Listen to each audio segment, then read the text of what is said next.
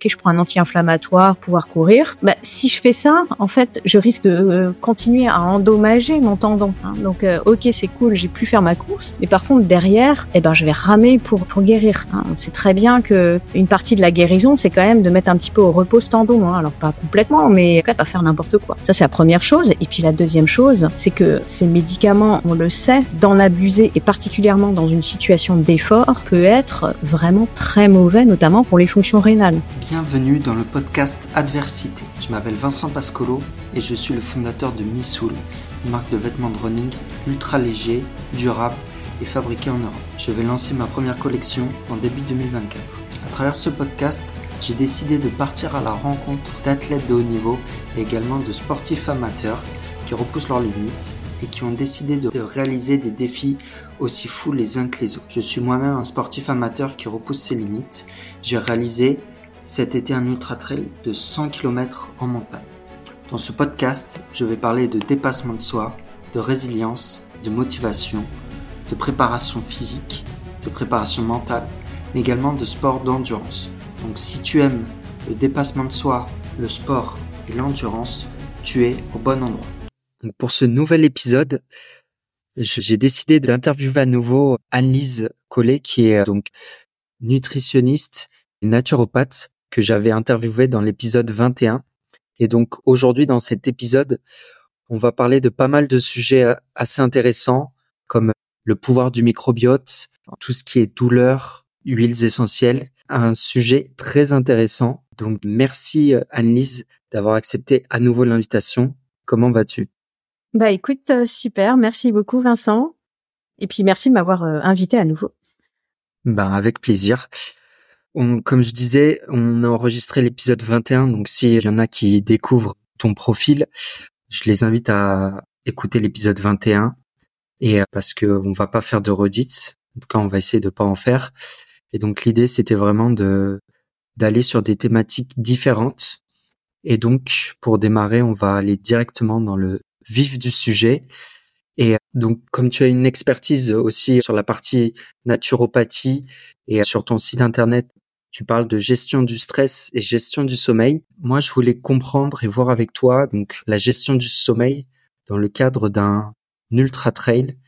C'est toujours quelque chose qui est assez, bah, c'est toujours compliqué lorsqu'on fait un ultra trail parce que voilà, on tire sur la corde par rapport au sommeil.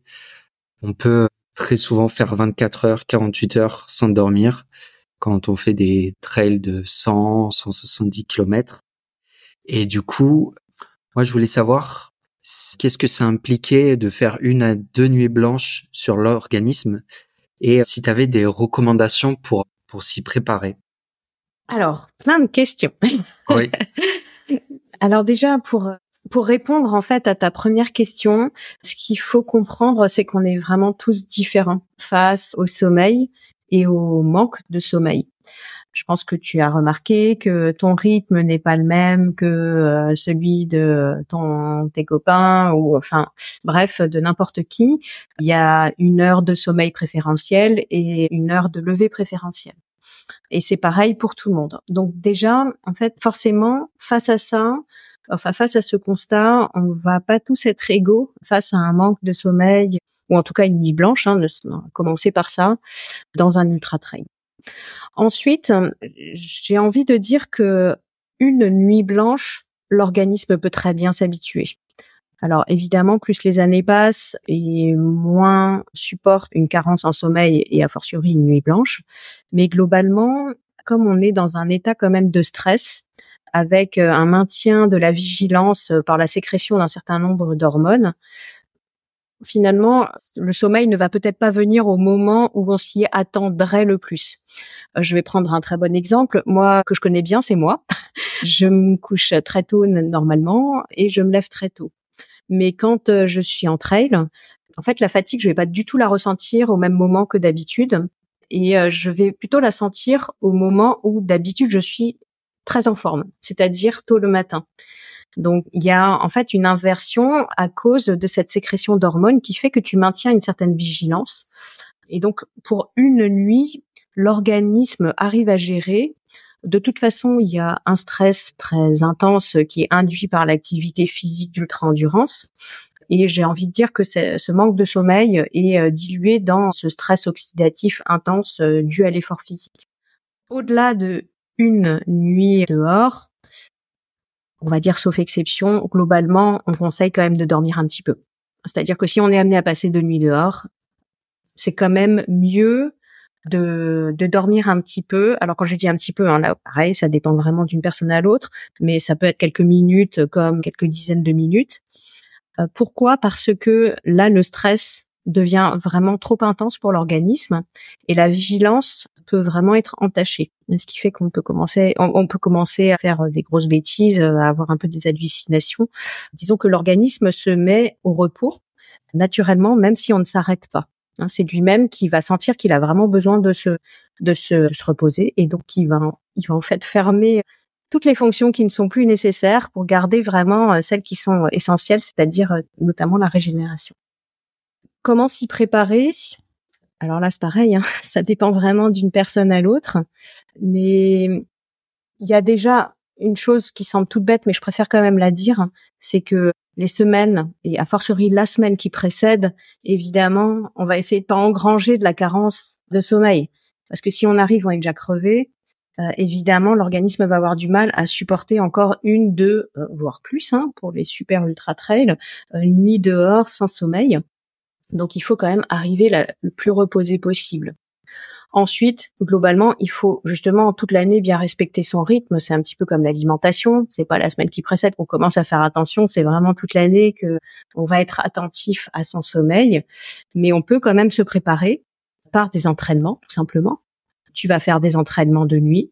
Donc, euh, soit tu pars à 20 heures, soit tu pars à minuit, soit tu pars super tôt quand tu n'as pas l'habitude de... Par exemple, il y a des gens qui s'entraînent très régulièrement le matin tôt à 6 heures. Bon, ben, du coup, forcément, naturellement, ils auront plus de facilité pour courir tôt le matin, par exemple, partir à, 4 heures du matin. Mais si c'est pas notre cas, ben, il vaut mieux quand même qu'on s'entraîne un petit peu aussi, parce que sinon, l'organisme, il va pas comprendre le jour où ça va lui arriver. Donc c'est un petit peu comme l'alimentation et c'est un petit peu comme les fractionnés, la VMA ascensionnelle, tout le reste, ben, il faut s'entraîner aussi à une dette de sommeil. Ok, très bien. Ouais, non, c'est sûr que la dette de sommeil, de toute façon, on, va être confronté le jour d'un ultra quand c'est des quand c'est des distances très longues, au-delà de 100 km.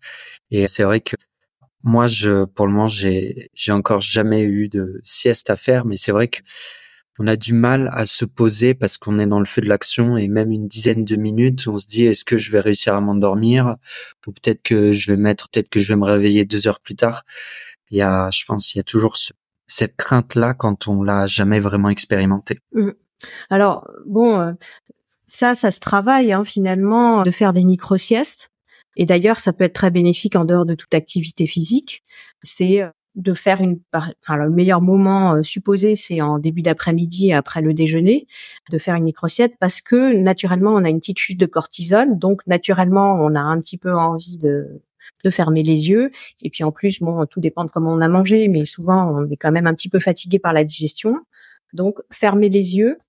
Ce qui est, ce qui est fou, c'est que même si on n'a pas l'impression d'avoir dormi, le cerveau, s'il déconnecte juste, un dixième de seconde, il se, il est quand même reposé. C'est ça qui est incroyable.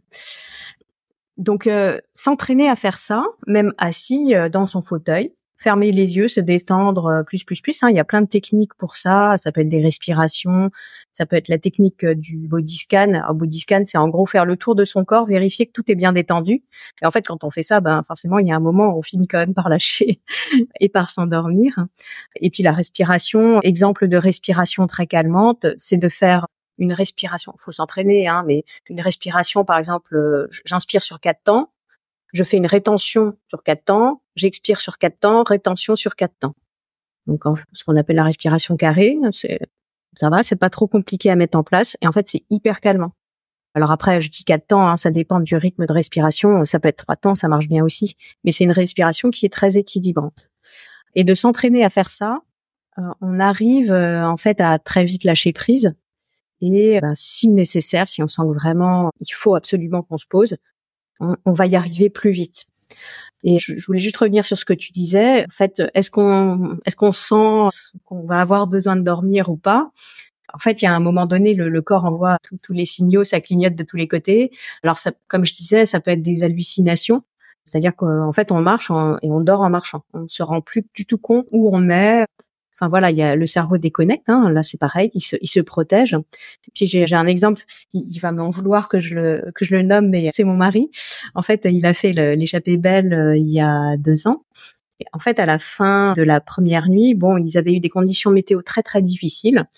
Donc moi j'étais son paisseur. Donc du coup j'avais passé la nuit avec lui. Bon, on avait couru et arrivé à la fin de la, nuit, on arrive au, ravitaillement et en fait là il dit ah je suis fatigué, il faut que je me pose, il faut que je me pose. Alors je lui dis écoute viens, allez euh, pose-toi, je t'apporte une soupe, ça va te faire du bien et tout. Puis en fait je le voyais mais il était complètement hagard quoi. Et la soupe il l'a même pas touché rien. Donc là ça y est le cerveau était en train de, tout arrêter. Donc après il dit oh je me sens pas bien, il faut que j'aille me faut que j'aille me coucher. Et en fait, en se levant, il, est tombé dans les pommes. En, fait, le, cerveau avait tout arrêté pour lui dire écoute maintenant stop, il faut que tu te reposes un petit peu. Et puis effectivement, il a il a dormi, je sais pas, 20 minutes. Au bout de 20 minutes, mais il était en super forme, quoi. Incroyable. Un nouvel homme. Tu vois, c'est fou, hein, les capacités de récupération. Ok, je vois. Donc, donc vraiment, être à l'écoute des signaux du corps, hein, sachant qu'on n'a pas tous les mêmes capacités, ce qui est d'ailleurs un, danger quand on court des ultras à plusieurs. C'est chouette de faire un bout de chemin ensemble, mais attention, prudence, parce que typiquement, tout le monde n'aura pas les mêmes besoins au même moment. Et ça peut être chouette à un moment donné parce que ça peut donner un certain rythme, un certain élan, mais il faut quand même savoir aussi écouter ses propres signaux. Typiquement, le sommeil, euh, ça pardonne pas, quoi. Ouais, c'est sûr. C'est euh, c'est vraiment le, truc qui, qui, peut vraiment te fatiguer et te faire aller vraiment chercher au, au-delà de toi-même. C'est ça, c'est ça. Mais comme dit, on n'est pas obligé de dormir deux heures pour aller mieux. Hein. Ça peut aller très très vite. Donc euh, donc faut s'entraîner. Il faut faut trouver le, bon moyen pour soi de, de s'endormir. Ok, très bien. Je voulais voir avec toi du coup une autre thématique, la gestion du stress. Qu'est-ce qui, qu'est-ce qui peut être déclencheur de la gestion du stress? Donc j'essaie de, bah, de réfléchir de mon côté. Le premier truc auquel je pense, c'est ça peut être l'entourage. Si dans un foyer, on va dire que si ça se passe pas bien, ben, ça peut être tout de suite un déclencheur de stress. Mais mis à part ça, est-ce qu'il y a d'autres choses qui peuvent être déclencheurs de stress? Par exemple, pour un sportif, on va dire du dimanche ou un sportif qui qui essaye de faire euh, un ultra par an, voilà, euh, sans, sans aucune prétention, juste de finir. Je me suis dit qu'une mauvaise optimisation du temps, ça pouvait être euh, aussi quelque chose qui pouvait être déclencheur de stress. Je ne sais pas si, si tu vois d'autres choses. Alors, il y a effectivement énormément de, facteurs qui peuvent qui peuvent déclencher du stress. Si on, on, regarde juste la vie d'un sportif, je dirais que il y a déjà, comme tu l'as dit, l'équilibre vie perso vie pro. Quand on s'entraîne, bah, du coup forcément on fait des sacrifices euh, sur une partie de la vie familiale, et ça, ça peut être source de stress. C'est-à-dire que bah, si on a des contraintes, bah, il va falloir arriver à gérer ces autres contraintes familiales. Donc ça, c'est déjà un, premier élément. Un autre, une autre source de stress, c'est quand euh, on a expérimenté un problème. Et souvent, malheureusement, on se met dans le schéma un peu négatif de est-ce que ça va arriver à nouveau? Et alors ça, on peut le rencontrer dans plein de situations. Hein. Ça peut être des blessures, ça peut être des problèmes de digestion, ça peut être euh, j'ai vécu un orage, ça, peut être vraiment plein plein de choses, plus ou moins objectives. Hein.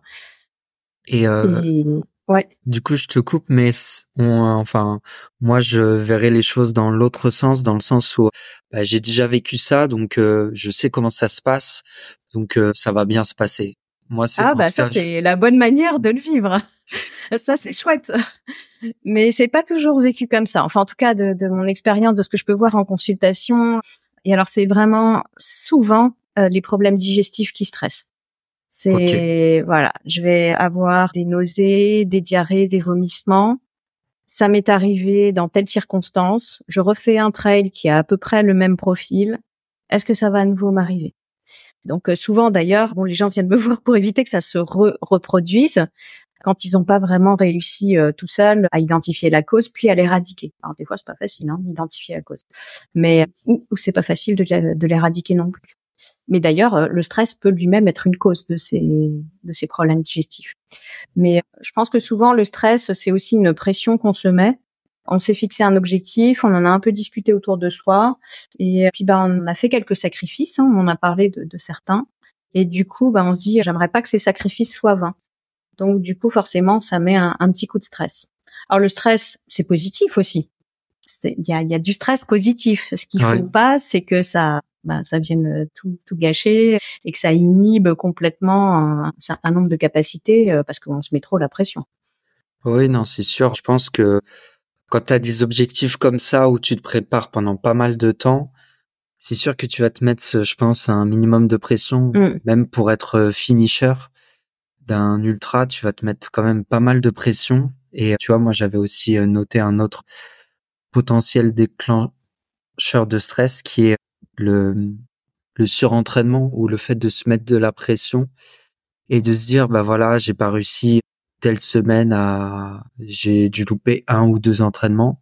Ah ouais. Et ben, on va se mettre en, on va avoir une pression pour essayer de soit de rattraper, alors c'est peut-être pas forcément bon, ou soit de de rattraper la la semaine d'après, de se mettre potentiellement en surentraînement. Alors, on en revient un peu toujours à la même chose, c'est-à-dire être à l'écoute de son corps. Typiquement, quand on suit un plan, mais qu'il y a un jour on le sent pas, un entraînement, voilà, je devais faire une séance de VM ascensionnelle, je dis n'importe quoi. Bah, ok. Alors, il y a un mini coup de pied aux, fesses à se mettre quand même, parce que bah, on n'a pas toujours envie d'y aller. Mais il faut aussi savoir sentir quand euh, on est vraiment fatigué ou que vraiment là on n'a pas envie. Puis après il y a des périodes où il faut se mettre ses coups de pied aux fesses plus que d'autres. Tu vois là on est en plein hiver. Bon même si maintenant les puisqu'on ben, voilà on enregistre fin janvier, euh, même si les, les, températures ne sont pas enfin, ne sont plus malheureusement vraiment dignes d'un plein hiver, mais c'est peut-être pas le moment de se dire ok allez je vais m'infliger une sortie de 4 heures. Non c'est c'est peut-être pas le moment. Si j'ai si j'ai envie j'y vais mais si j'ai pas envie, ben voilà, je vais faire un truc tranquillou et ce sera très bien aussi. Tu vois.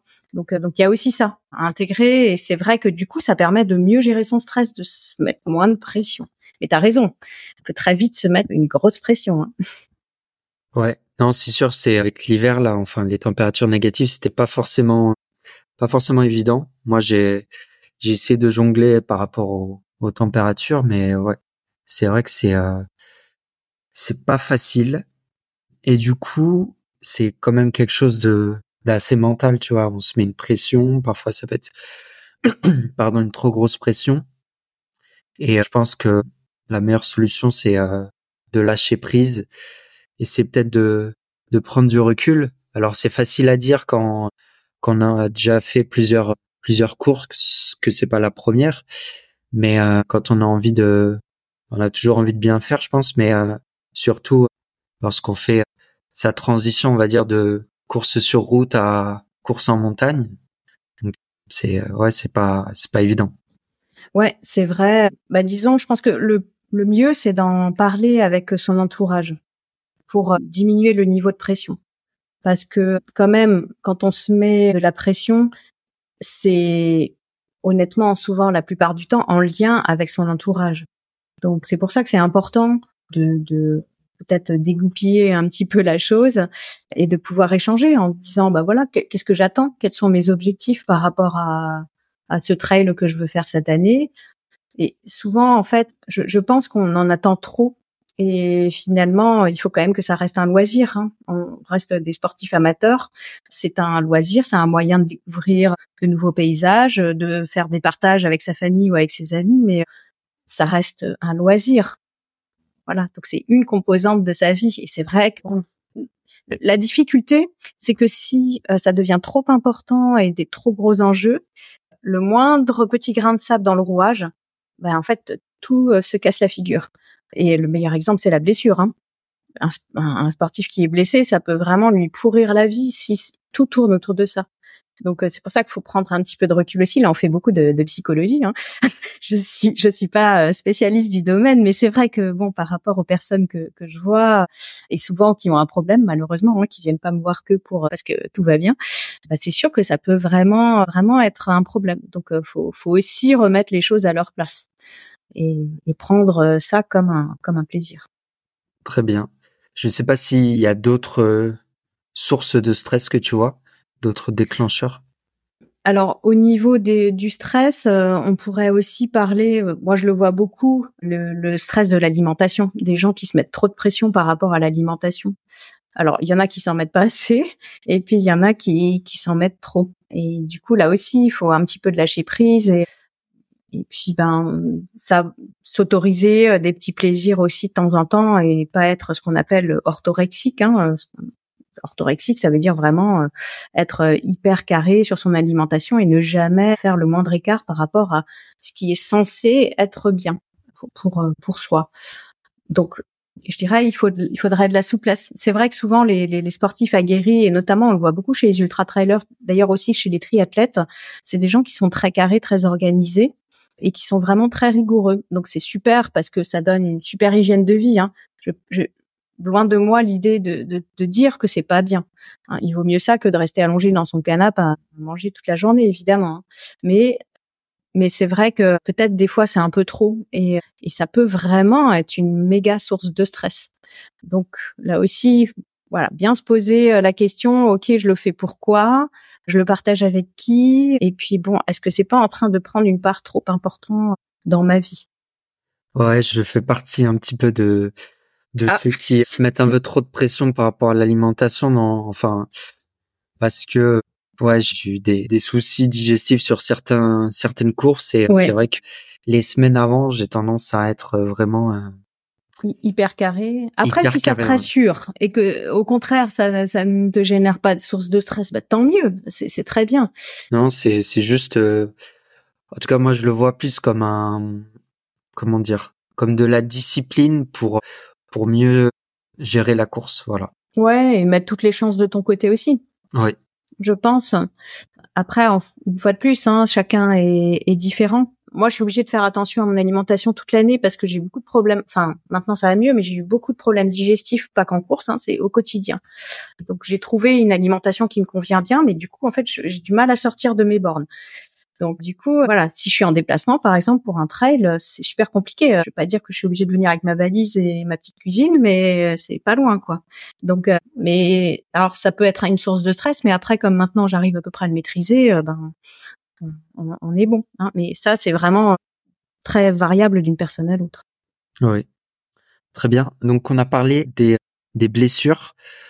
Donc ça me fait une très belle transition pour la thématique suivante. Je voulais savoir, selon toi, comment on peut reconnaître et faire la différence entre une douleur et une blessure. Est-ce que, est-ce que finalement, si on n'est pas capable de, de faire cette différence-là, on va basculer assez rapidement sur une blessure sans s'en rendre compte? Ah, c'est c'est sensible comme sujet. La, la, question est, est difficile, d'autant plus que je ne suis pas médecin, donc je ne veux pas usurper mes, mes prérogatives. Mais euh, alors, tu vois, si je te pose cette question-là, je vais euh, comme ça, je vais je vais parler de mon cas à moi, tu vois, mais euh, j'ai jamais vraiment été blessé.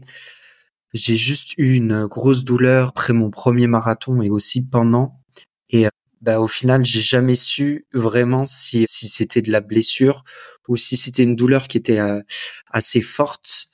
Et, et au final, j'ai fait beaucoup de de natation post-marathon pour reprendre la course.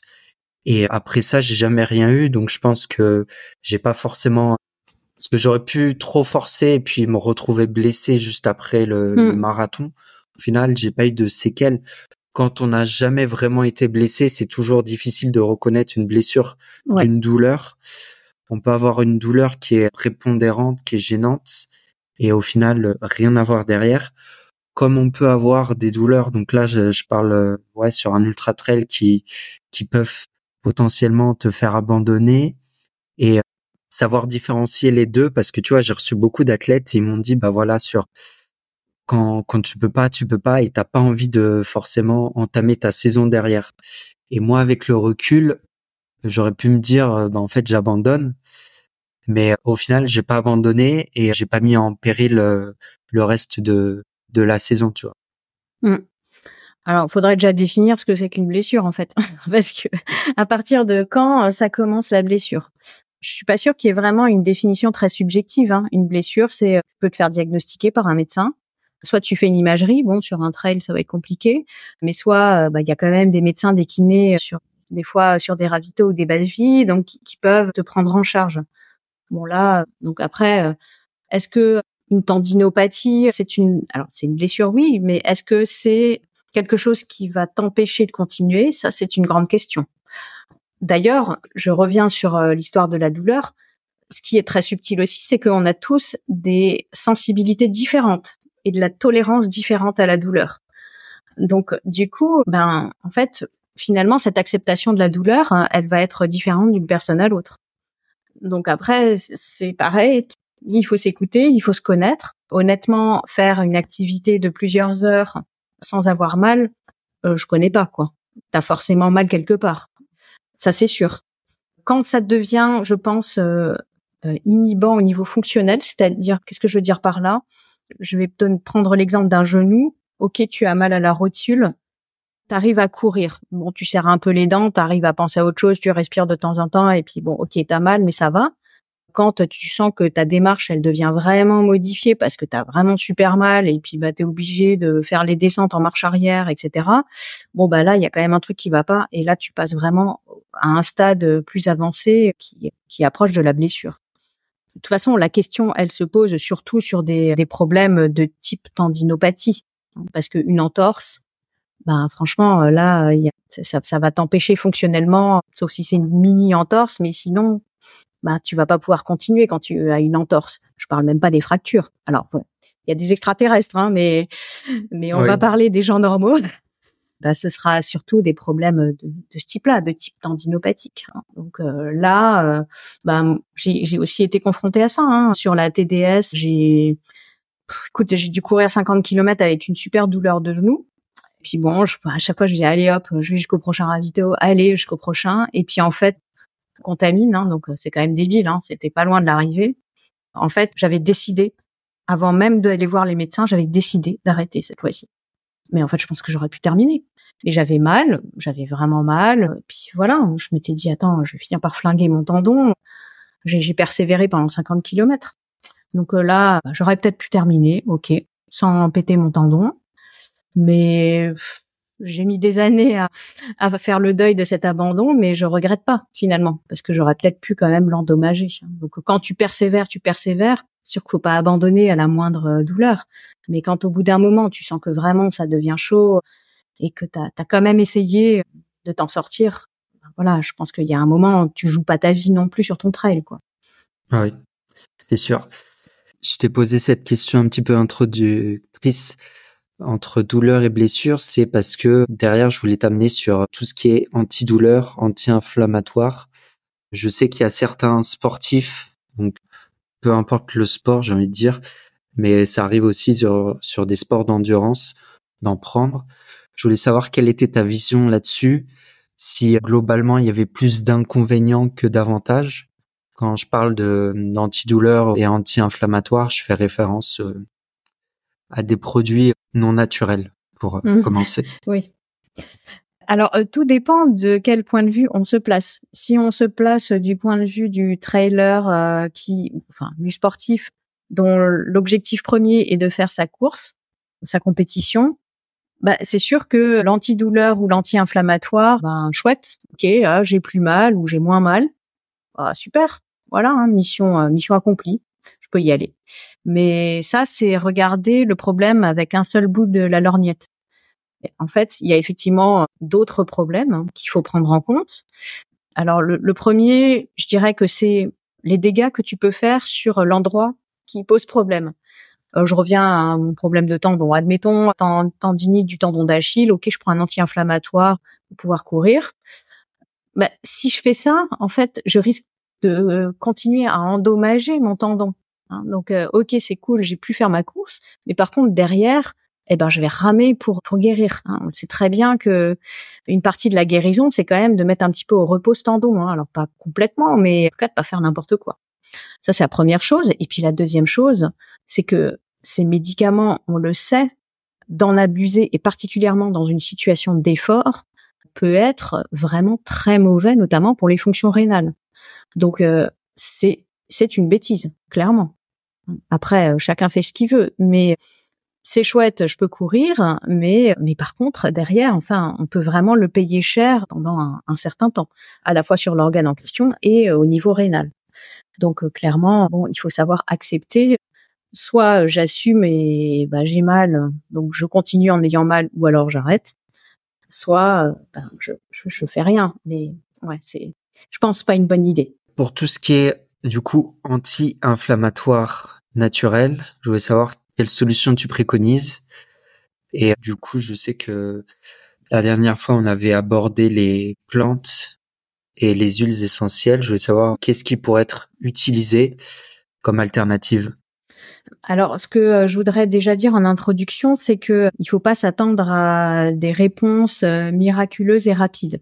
Euh, contrairement à des molécules chimiques qu'on peut prendre qui vont là pour le coup faire le job et agir rapidement.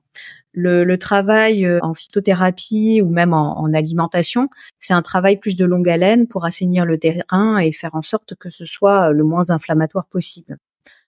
Donc, ben, en premier lieu, quand je parle du terrain, ben, on va essayer de faire en sorte qu'il soit le moins propice à entretenir l'inflammation. Donc là, il y a déjà toute la partie alimentation. Donc, je te renvoie sur le, précédent podcast où on avait pas mal parlé d'alimentation anti-inflammatoire. Oh oui. Donc, ben, en fait, c'est déjà le B à bas, c'est-à-dire euh, d'éviter d'entretenir l'inflammation par l'alimentation. Ensuite, donc on peut effectivement prendre, je, mets des guillemets, hein, un traitement de fond. On va pouvoir prendre des choses soit par voie orale, soit en application locale quand c'est possible, soit les deux. On peut on peut coupler les deux. Alors par voie orale, si je prends simplement l'exemple de la de, la tendinite et je dirais l'inflammation d'une manière générale, il y a alors il y a plusieurs plantes, mais je pense notamment à l'arpagophytum. Euh, jamais entendu parler. Peut-être en français, c'est la griffe du diable. Ok. Non plus. Non plus. voilà. Bah, en fait, c'est alors chez les gens qui ont essayé de se soigner naturellement, c'est très connu. L'arpagophytum. Ça s'écrit pas comme ça se prononce. C'est un nom à coucher dehors, mais bon, si tu cherches griffe du diable sur internet, tu vas trouver. Donc c'est une plante qui a euh, des vertus anti-inflammatoires et qui euh, agit sur l'intégrité des tissus et notamment euh, des tendons, des ligaments. Voilà. Donc comme dit là, c'est quelque chose qu'il ne faut pas enfin dont il ne faut pas attendre une efficacité à court terme. Hein. Ça va mettre facile trois semaines pour commencer à agir, mais ça peut être super en accompagnement d'une tendinite. Dans le même ordre d'idée, on a une autre plante qui s'appelle la Boswellia, euh, qui est aussi une plante à peu près avec les mêmes propriétés, donc qui est très intéressante aussi. Et des fois, tu trouves même euh, des compléments qui vont mêler les deux. Voilà. Donc euh, après, on trouve aussi du curcuma que l'on. Alors c'est pas vraiment du curcuma, c'est plutôt le, principe actif du curcuma qu'on va trouver sous forme de complément alimentaire. Donc bah, ça, ça peut être pas mal aussi, parce que c'est vrai que bon, faudrait mettre beaucoup de curcuma dans son alimentation pour avoir suffisamment de principes actifs. Après, par voie externe, eh bien, on peut recourir, alors notamment aux huiles essentielles. Je, reviens juste, pardon, sur ce que je viens de dire par rapport aux plantes. Il faut toujours bien vérifier, hein, si on veut s'auto-médicamenter, je mets des guillemets, bien vérifier les éventuelles contre-indications, euh, parce qu'il y en a, il y en a certaines. Euh, voilà, idem sur les huiles essentielles. Donc euh, là, je, ça va être un peu rébarbatif si je commence à raconter ça par sur le podcast, mais toujours bien vérifier d'éventuelles interactions médicamenteuses ou contre-indications. Et c'est également vrai sur les huiles essentielles. Donc typiquement, les huiles essentielles dont je vais parler, elles sont fluidifiantes, sanguines. Donc si on est sous anticoagulant, il faut pas les utiliser. Alors les deux les, les, plus connus, ce sont euh, la Golterie. Donc l'huile essentielle de Golterie, il y en a deux. Il y a la Golterie couchée et la Golterie odorante, mais on peut prendre les deux. Les deux ont les mêmes propriétés. Euh, la molécule principale dans ces huiles essentielles, c'est le salicylate de méthyle. Donc euh, ça, si ça, si ça, si ça te dit quelque chose, en gros, c'est de l'aspirine.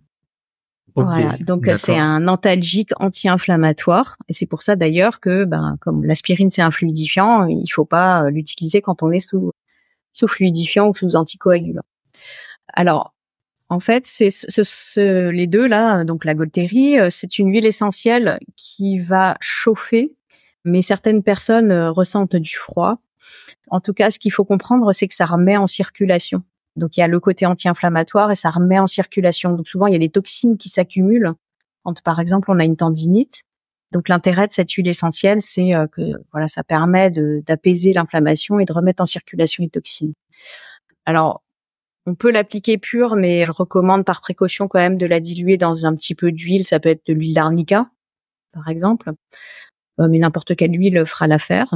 Et euh, donc il y en a une autre cuisine qui sent pas du tout la même chose, mais qui est très efficace aussi, c'est l'eucalyptus citronné. Donc c'est bien l'eucalyptus citronné, parce qu'il y en a plein des eucalyptus. Même propriété, très fortement anti-inflammatoire.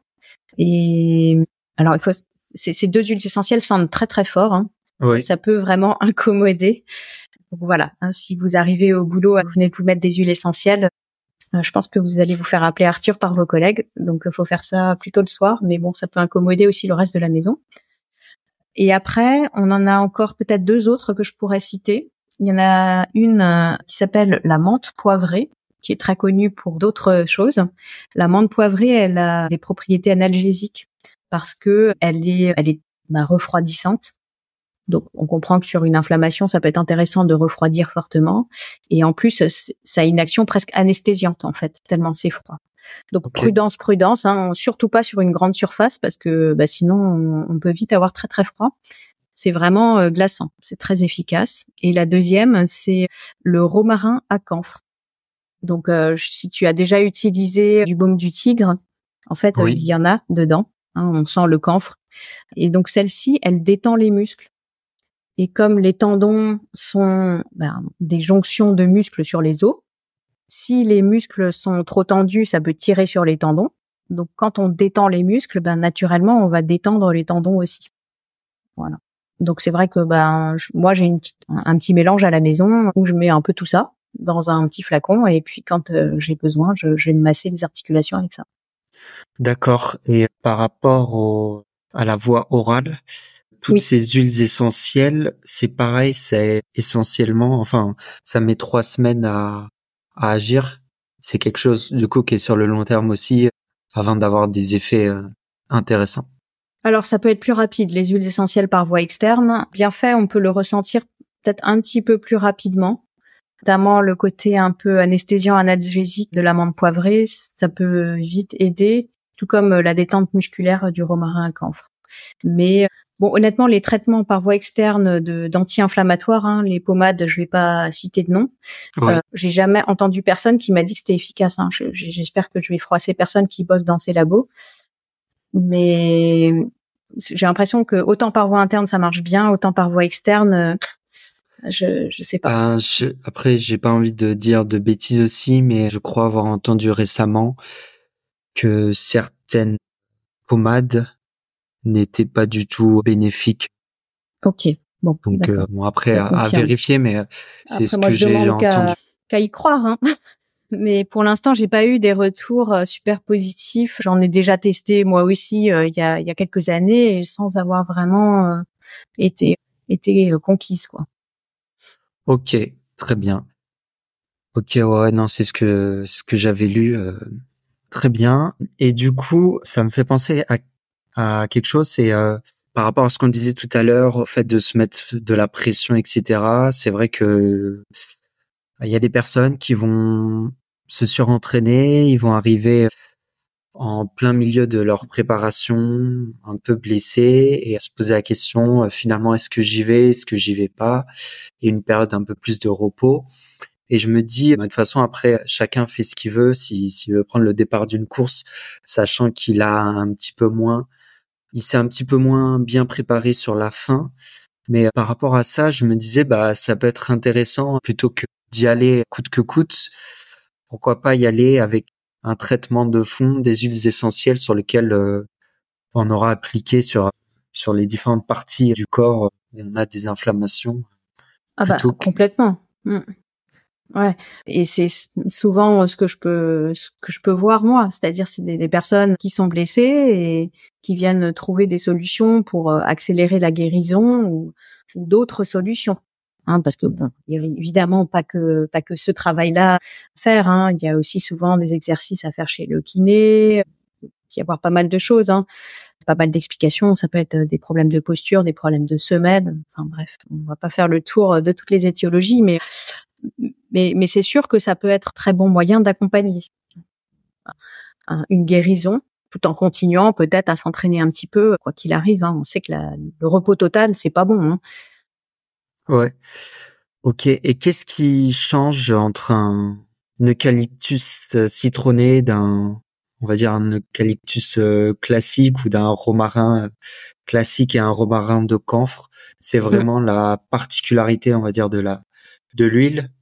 Ah, alors c'est tout simplement la composition chimique. Ok. Les huiles sont faites de différentes molécules chimiques.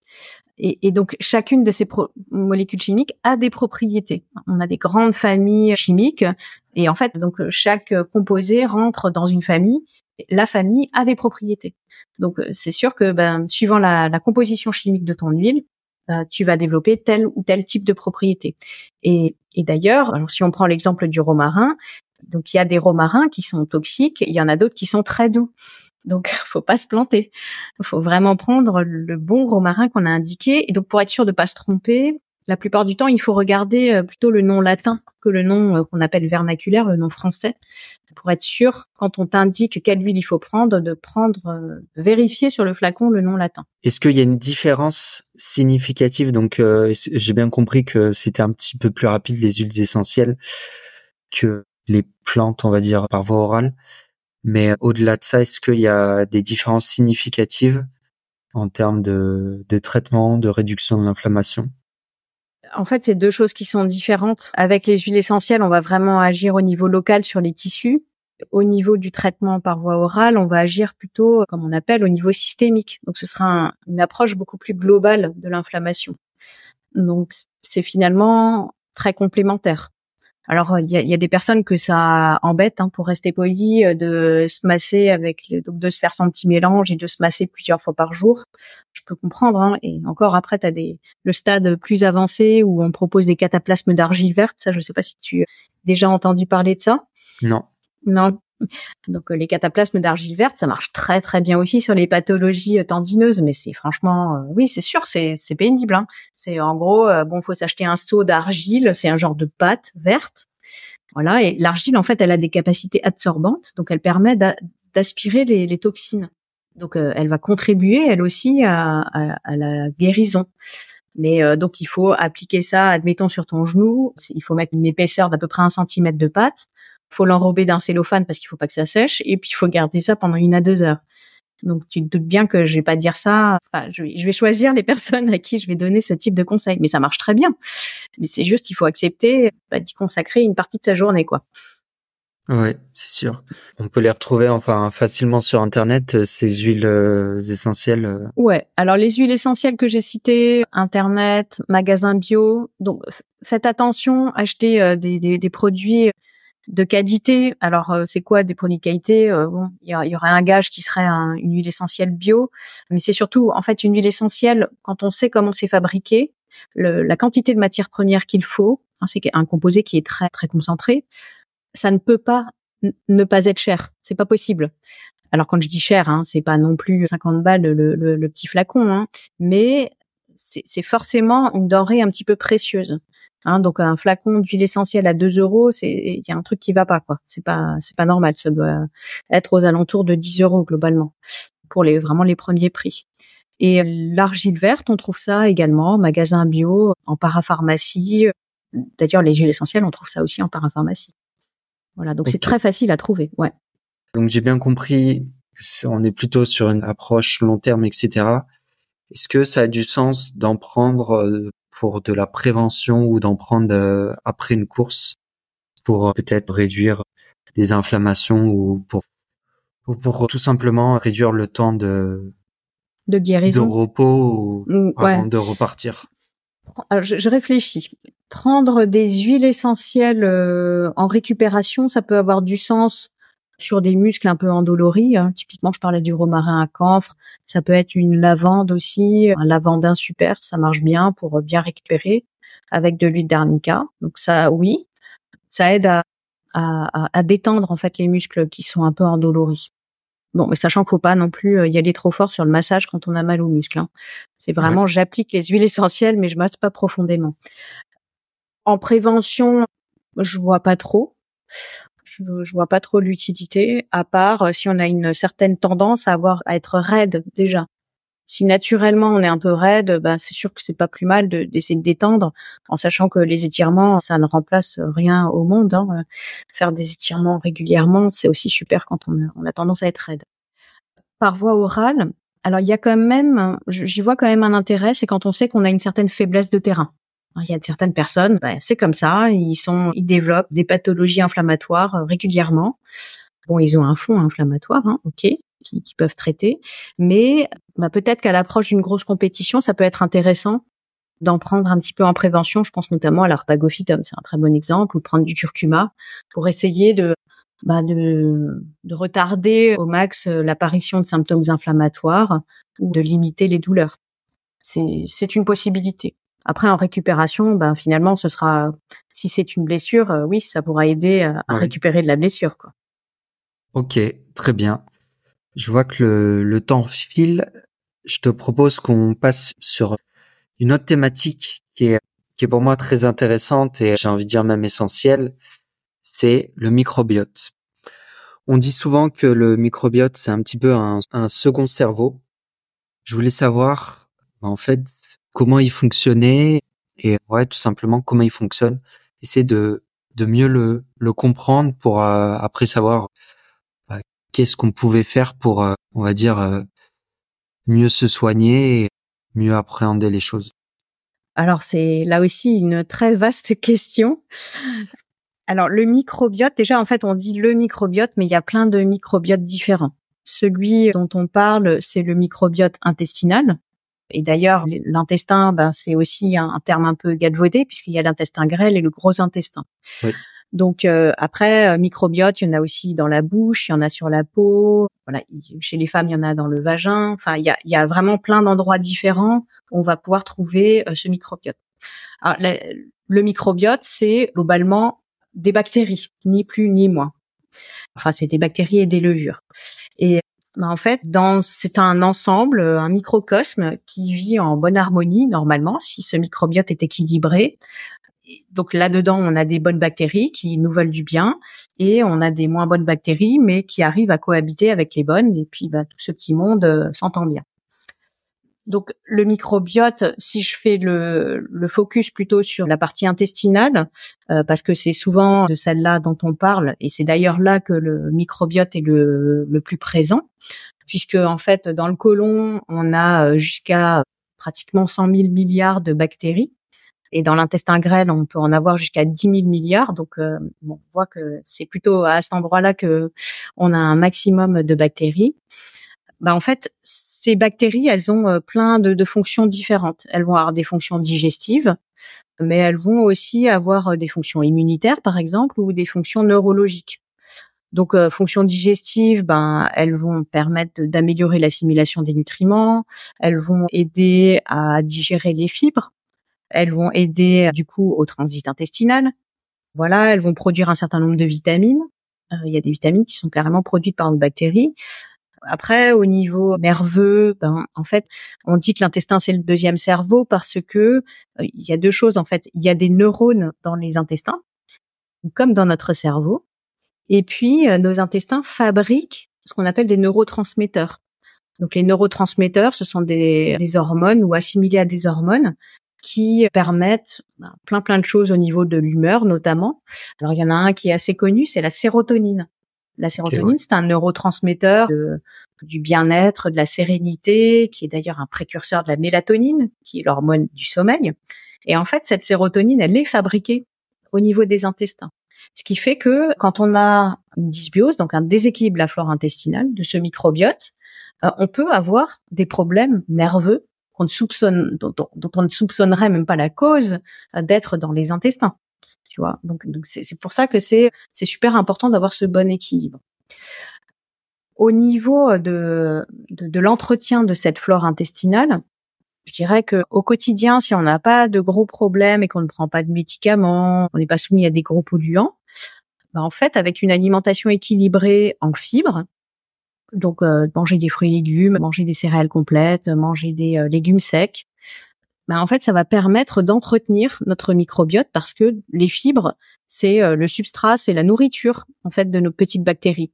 Donc, grâce à ces fibres, bah, elles vont proliférer correctement. Et en fait, là où les mauvaises bactéries commencent à, proliférer, c'est quand bah, les, moins bonnes, bah, elles, elles n'arrivent plus à prospérer. Mais en fait, c'est un, peu le jeu, du chat et de la souris. Hein. C'est une question d'équilibre. Et à ce moment-là, ben finalement, c'est surtout les, les mauvaises qui vont prendre le dessus. Et alors là, bon ben, on peut avoir plein de problèmes. On a vu les fonctions, hein, donc ça peut être des fonctions de digestion, ça peut être des, des, des problèmes de bah, d'équilibre de l'humeur, ça peut être des problèmes immunitaires aussi. Là, je, je fais un, un, petit échantillon des problèmes qu'on peut avoir euh, quand on a un déséquilibre du microbiote.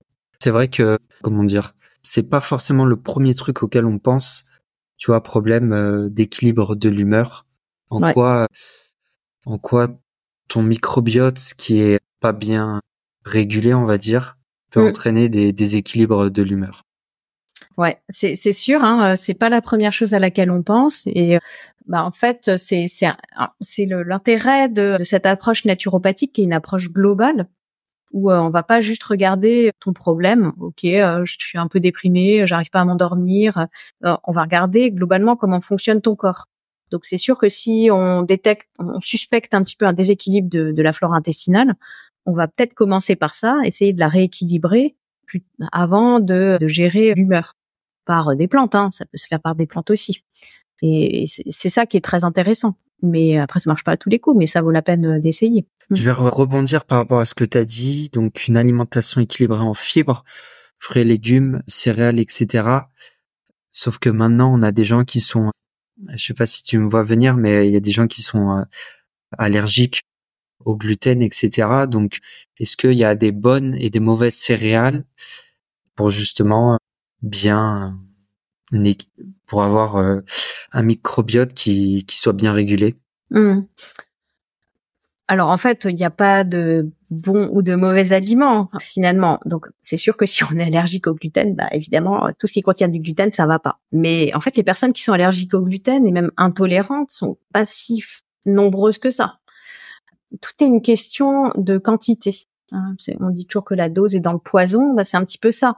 C'est-à-dire que si on a l'habitude de manger du pain trois fois par jour et puis des pâtes deux fois par jour, bon, fortiori, si c'est pas forcément de la, bonne qualité, j'ai envie de dire avec des farines assez modernes qui ont été un peu transformées pour améliorer la panification, ben c'est sûr que là on risque à terme d'irriter un petit peu notre intestin et euh, de créer un déséquilibre mais au quotidien, on peut sans problème intégrer du gluten dans son alimentation. Ça c'est pas c'est pas un souci. Maintenant, pour les personnes qui doivent faire attention, ben en fait, il existe des alternatives sans gluten naturelles. Enfin, il n'y a pas besoin d'acheter des produits sans gluten. Je pense au riz, au quinoa, euh, aux pommes de terre, à la patate douce, au sarrasin. Enfin, il y en a des tonnes et qui contiennent des fibres. Mais il faut savoir que les, les bactéries euh, elles, elles sont présentes dans les aliments fermentés. Hein. Donc là, en fait, quand je parle de fibres, c'est la nourriture des bactéries, mais pas les bactéries en elles-mêmes. Donc les aliments fermentés, hein, c'est alors euh, il y en a un qui est très connu. Hein, moi, je suis alsacienne, c'est la choucroute. Je crois qu'on avait aussi déjà parlé la dernière fois. Mais ensuite, tu as les, les produits laitiers fermentés, hein, les, donc les laitages, les fromages contiennent des bactéries. Donc tous les aliments lacto-fermentés comme la choucroute le miso, le kimchi, bon, c'est des trucs qu'on trouve pas trop trop chez nous, mais voilà, qui peuvent alimenter notre microbiote. Et après, ben, si ça, ça ne suffit pas, et qu'il y a toujours un déséquilibre des bactéries, dans ce cas-là, il faut carrément prendre des, probiotiques par voie orale. Très bien. C'était, c'était du coup ma, ma question et ma, mon analyse là-dessus. Très bien. Les probiotiques, ok quels seraient les impacts sur le système immunitaire Alors en fait, un, déséquilibre de la flore intestinale va là aussi avoir un impact sur euh, sur l'équilibre immunitaire parce que si il y a il n'y a pas assez de bonnes bactéries, ça la nature ayant horreur du vide, ça va laisser la place aux mauvaises. Euh, voilà. Et donc euh, du coup, en fait, ce, ce microbiote, hein, il permet de gérer euh, l'arrivée des substances étrangères indésirables. C'est, ça me fait, je pense toujours à ce dessin animé. Il était une fois la vie, voilà. Donc qui est un dessin animé qui date, je pense, des années 70. Et en fait, c'est exactement comme ça que c'était représenté, c'est-à-dire que quand il y a un, une substance étrangère, et ben en fait on voit plein de petits micro-organismes qui courent pour essayer de le, de zigouiller, et, c'est exactement ça qui se passe. Mais c'est sûr que du coup, quand ils ne sont plus assez nombreux, ben ces mauvais micro-organismes vont proliférer. Et donc c'est vrai pour les bactéries, pour les virus, euh, pour les champignons. C'est un peu la porte ouverte à, à qui voudra bien proliférer. Donc naturellement, on comprend que s'il n'y a plus suffisamment de bonnes bactéries, ben les mauvaises vont proliférer et les mauvaises sont responsables d'une mauvaise immunité. Donc euh, c'est vraiment voilà une conséquence tout à fait directe d'une mauvaise immunité. Ok. Est-ce que en tant qu'individu, enfin je veux dire non professionnel de santé, comment on fait pour euh, savoir si notre flore intestinale est bien régulée, à part peut-être de faire des cures de de pré ou probiotiques? Alors, en fait, euh, bah, des sites d'un déséquilibre de la flore intestinale, les, symptômes peuvent être très variés parce qu'on peut avoir des manifestations digestives, mais pas que. Alors, je dirais qu'au niveau digestif, le, le signe le plus manifeste, ça va être des troubles du transit. Et souvent, c'est de la constipation, mais ça peut être de l'alternance diarrhée-constipation, ça peut être des ballonnements, ça peut être vraiment des douleurs, des spasmes. Donc ça, c'est au niveau manifestation digestive, c'est quand même euh, ce qui, ce qui sort en premier. Mais après, donc euh, ça peut être aussi bah, des troubles du sommeil, hein, parce qu'on ne sécrète pas correctement la sérotonine. Et donc là, voilà, faut arriver à trouver ça, que c'est un déséquilibre de la flore. Ça peut être ensuite des douleurs, ça peut être des infections. Donc euh, il peut y avoir pas mal de, de manifestations.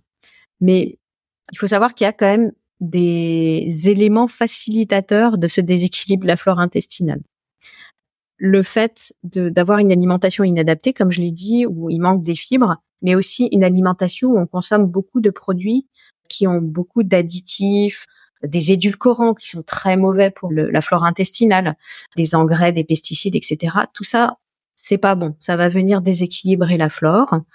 D'être soumis à un stress accru, ça peut aussi déséquilibrer euh, la flore intestinale. Le fait de, de, de boire de l'alcool, de trop d'alcool évidemment. Hein. Je parle pas de consommation raisonnée d'alcool. Le fait de prendre des médicaments, alors pas tous, hein, mais il y, en a quand même souvent. C'est des molécules chimiques qui peuvent avoir un impact sur la, flore intestinale, enfin le bon équilibre. Et puis donc euh, l'un des, l'une des dernières causes, c'est la pratique intensive du sport. Oui. Hein, voilà, qui peut aussi avoir un, un impact sur l'équilibre de la flore. Pas, c'est pas sûr, mais c'est possible.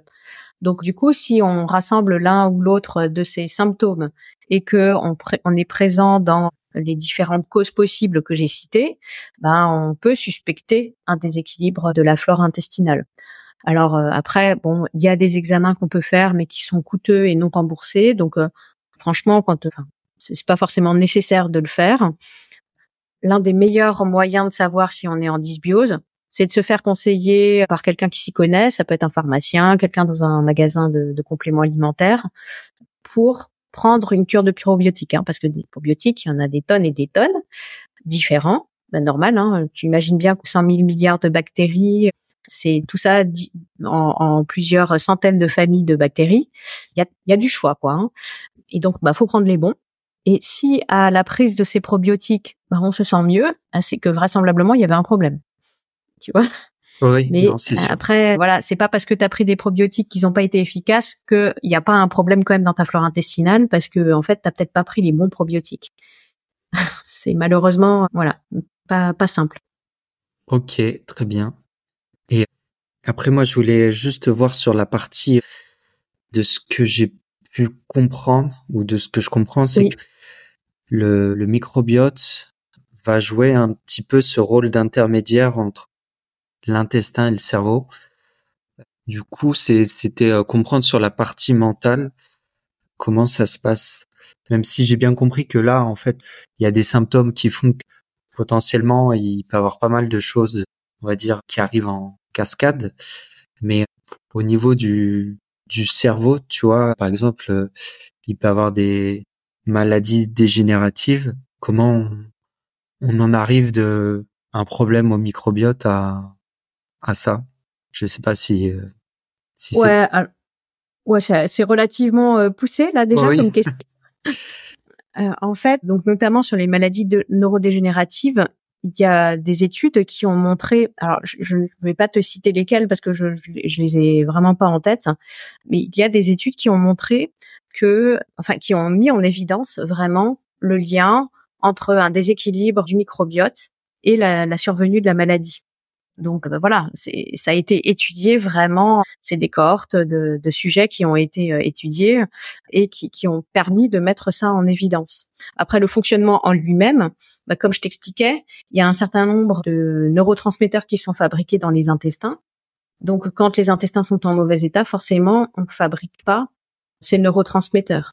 Donc euh, euh, ensuite, c'est encore autre chose par rapport aux maladies neurodégénératives, mais je sais que notamment dans tout ce qui est aussi euh, problème en lien avec le spectre autistique, on, a aussi des, liens entre le microbiote et la survenue de ces maladies. Mais là, c'est vraiment un, sujet voilà un peu plus pointu sur lequel je vais avoir du mal à répondre suffisamment précisément. En tout cas, sur ce que moi je peux constater au quotidien, moi, c'est surtout des problèmes plus d'équilibre de l'humeur, de problèmes de sommeil qui montrent qu'il y a une carence en GABA et une carence en sérotonine, qui sont deux neurotransmetteurs qui sont fabriqués dans les intestins. Et donc, euh, avant de faire quoi que ce soit, on rééquilibre déjà les intestins euh, avant de d'essayer de traiter les problèmes en question. Ok, très bien. J'avais vu ça et du coup, je. Ça t'intriguait. Voilà, exactement. Et euh, c'est vrai que j'aime bien creuser un petit peu en profondeur sur sur les différents sujets. Du coup, on va arriver petit à petit sur sur la fin. Il y avait une thématique que je voulais voir avec toi, c'était la nutrition dans des conditions extrêmes. Alors donc là, il se trouve que il y a quelques jours ou semaines, on avait des températures qui étaient vraiment bah, qui étaient négatives. Du coup, se pose la question comment on s'entraîne? Déjà euh, quand il y a ces température-là, mais moi, je vais pas te poser la question de savoir comment on s'entraîne, mais comment on adapte sa nutrition, comment on s'hydrate lorsqu'on a des températures qui sont négatives. Tu vois, il y avait la Saint-Élion qui est fin novembre, début décembre chaque année. C'est des conditions assez extrêmes, température négative, le fait de faire un effort. Il pleut, il neige souvent, donc euh, c'est assez chaotique moi j'essayais de prendre un peu de recul. Je me disais bah peut-être que s'il y a autant d'abandon, c'est peut-être aussi que il y a y a une partie nutrition qui est pas anticipée. Et tu vois au final de ce que j'ai pu entendre, c'est que bah on s'hydrate pas assez lorsque les températures sont négatives. On pense que on pense que c'est comme une course lambda, on va dire. Et au final, on oublie de boire et alors que bah on, consomme énormément quoi. Effectivement. Hein. Alors, boisson, hein, c'est pas parce qu'il fait froid qu'il faut pas boire. Tu, l'as dit très justement, mais euh, c'est difficile en fait quand il fait froid de continuer à, boire. Donc en, fait, euh, il y a, y a pas 50 000 solutions. Il faut se forcer, petit un. Et quand il y a des ravitaux, il faut s'arrêter et boire au ravito où l'eau est moins froide que dans tes flasques. Donc, il faut vraiment se discipliner pour continuer à boire. Ça, c'est une première chose. Hein. Donc, ça, c'est clair que c'est indispensable. Quand il fait très froid, on transpire différemment, mais on transpire quand même. C'est moins manifeste. On transpire moins, évidemment, que quand il fait très chaud. Mais on a quand même des besoins d'hydratation. Alors, je voudrais juste dire un petit mot par rapport à l'entraînement quand il fait froid. Hein. C'est que là, il faut éviter de taper trop dans la machine parce qu'on peut un peu se, se cramer les bronches. Hein. Donc, euh, on évite de faire des grosses séances de fractionnés si c'est possible, bien sûr. Hein. Tout dépend de l'environnement dans lequel on vit, mais après, on peut aussi être habitué tout simplement euh, au, froid. Hein. Ensuite, ben, je, voudrais juste reprendre, revenir sur l'hydratation. Euh, quand on nage, ben, on, on se rend pas compte non plus qu'on transpire. Mais euh, si on va nager une heure, même à un rythme cool, au bout d'une heure, ben, on est complètement déshydraté si on n'a pas bu. Hein. Donc c'est faut, faut se figurer ça aussi. Finalement, dans une piscine, faudrait théoriquement boire un petit peu, si on fait un entraînement qui est pas intense, tous les quarts d'heure, boire un petit peu quand même, pour éviter de trop se déshydrater. Ensuite, quoi manger quand il fait froid? Eh bien, on va forcément dépenser plus d'énergie pour la thermorégulation. Euh, donc, il faut apporter des aliments qui sont pas forcément plus volumineux, mais euh, plus caloriques. Euh, donc, on va aller vers des aliments qui seront peut-être un petit peu plus gras et un petit peu, alors pas forcément plus sucrés, mais en tout cas en, densité énergétique qui seront plus intéressants. et là, je pense à un combo, je sais plus si on en avait parlé la dernière fois, qui peut assez bien marcher, c'est de mélanger des purées de fruits à coque comme de la purée de noix de cajou, de la purée de cacahuètes, un truc comme ça, ou de la purée d'amande, avec du miel. En fait, c'est tout bête. Hein Donc euh, après, faut avoir des contenants euh, adaptés, évidemment. Hein. Moi, j'ai des petites flasques comme ça, euh, c'est des gourdes réutilisables. C'est pas lourd, c'est très dense. Et en fait, avec une toute petite quantité, on a beaucoup beaucoup de calories. Donc ça permet d'apporter d'apporter beaucoup d'énergie en, en, mangeant finalement pas plus que que, d'habitude. Mais bon, par contre, comme c'est un peu gras, il faut voilà, faut être habitué à consommer ça pour pas qu'on ait après des soucis digestifs euh, derrière. Euh, donc, faut, faut surtout penser à ça. Mais bien sûr, euh, comme en, été, il faut continuer à s'alimenter régulièrement. C'est le même problème que quand il fait très chaud. Voilà. Ok, très bien. Et par rapport à ça, oui, ça peut être aussi peut-être intéressant bah, d'avoir sa propre nutrition et de sortir, on va dire, un petit peu du gel et enfin des gels et des barres qu'on a l'habitude de trouver sur le marché. Enfin, je pense euh, après dis-moi si c'est peut-être une bêtise mais tu vois, tu me parles de manger on va dire un peu plus gras. Pourquoi ne pas prendre des sardines, ce genre de choses? Nickel aucun problème. Hein. Bon après, euh, si t'as ta boîte de sardines sur la Saint-Élion, euh, c'est pas hyper pratique à manger, mais c'est possible. Tu peux te faire un sandwich de sardines complètement. Hein. Alors apporter sa propre nutrition. Bon là, tu, prêches une convaincue. Alors moi, c'est plus parce que j'ai des problèmes de digestion, donc euh, je préfère être sûr de ce que j'ai avec moi. Donc globalement, ben je, je, mange peu de choses qui sont sur les ravitaux, mais c'est intéressant parce que du coup, tu maîtrises ce que tu ce que tu apportes et tu voilà, il n'y a pas de surprise, il n'y a pas de mauvaise surprise. Après, un petit peu de surprise, ça peut être sympa aussi euh, d'apporter un petit peu de plaisir euh, pendant les, les ravitaux. Mais, euh, mais c'est vrai que c'est souvent ce que je propose aux personnes qui ont des problèmes pour s'alimenter. Autant apporter des choses qui leur font plaisir et qui savent, qui sont testées à l'entraînement et où ça fonctionne bien. Donc effectivement, c'est ouais. Si je te dis ça, c'est parce que j'en ai jamais vu. J'ai pas le souvenir d'en avoir vu sur des ravitaillements, donc.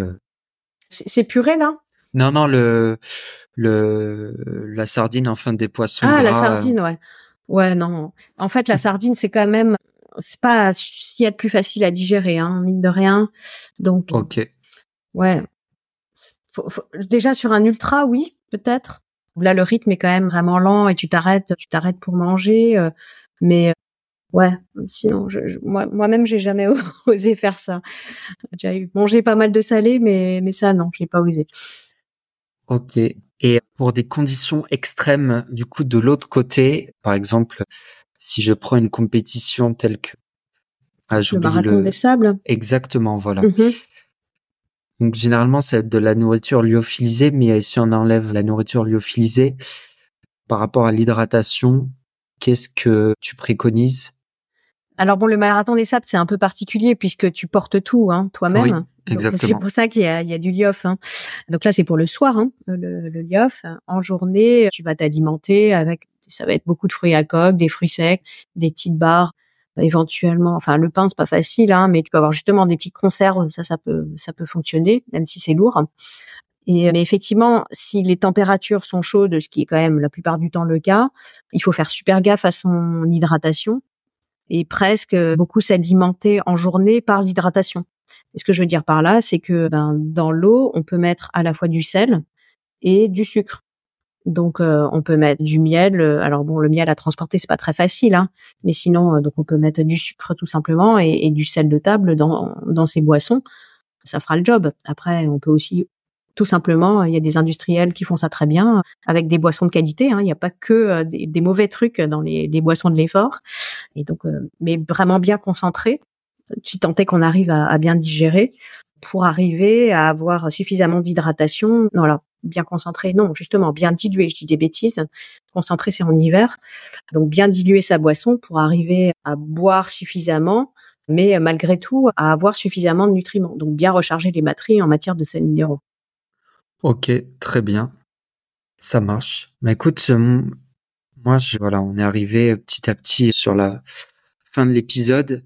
J'avais, j'aurais eu d'autres questions, mais je pense qu'on a, au final, euh, c'était euh, répondu sur la partie du microbiote. Donc, on a fait le tour. Bah écoute, merci en tout cas pour ton échange. C'était très intéressant de avec plaisir d'aborder ces, ces thématiques. Juste avant qu'on se quitte, est-ce que tu peux voilà nous rappeler où est-ce qu'on peut te retrouver euh, voilà si, si, les gens ont des questions tout simplement pour euh, pour approfondir la discussion. Mmh donc j'ai un site web donc on peut me trouver sur choisir euh, du 6 naturo n a t u r o.fr. J'ai une page Facebook, une page Instagram, une page YouTube, une page LinkedIn. Enfin, Normalement, si on me trouve pas, c'est que c'est pas possible. Donc euh, par par et puis tu peux éventuellement laisser mes coordonnées aussi en, en oui, commentaire. Je, je euh, mettrai les mm. liens dans les notes de l'épisode. Ça marche. Bah écoute, merci merci à toi. C'était euh, c'était très riche, mais je pense mm. que c'était très intéressant, tu vois, d'aborder ces différentes thématiques là. Et puis puis je pense que ça sera ça servira à, à pas mal de monde bah, j'espère, j'espère. Bah, merci à toi, Vincent, pour, pour ton invitation et ta confiance renouvelée. Et bah, puis, ben. Avec plaisir.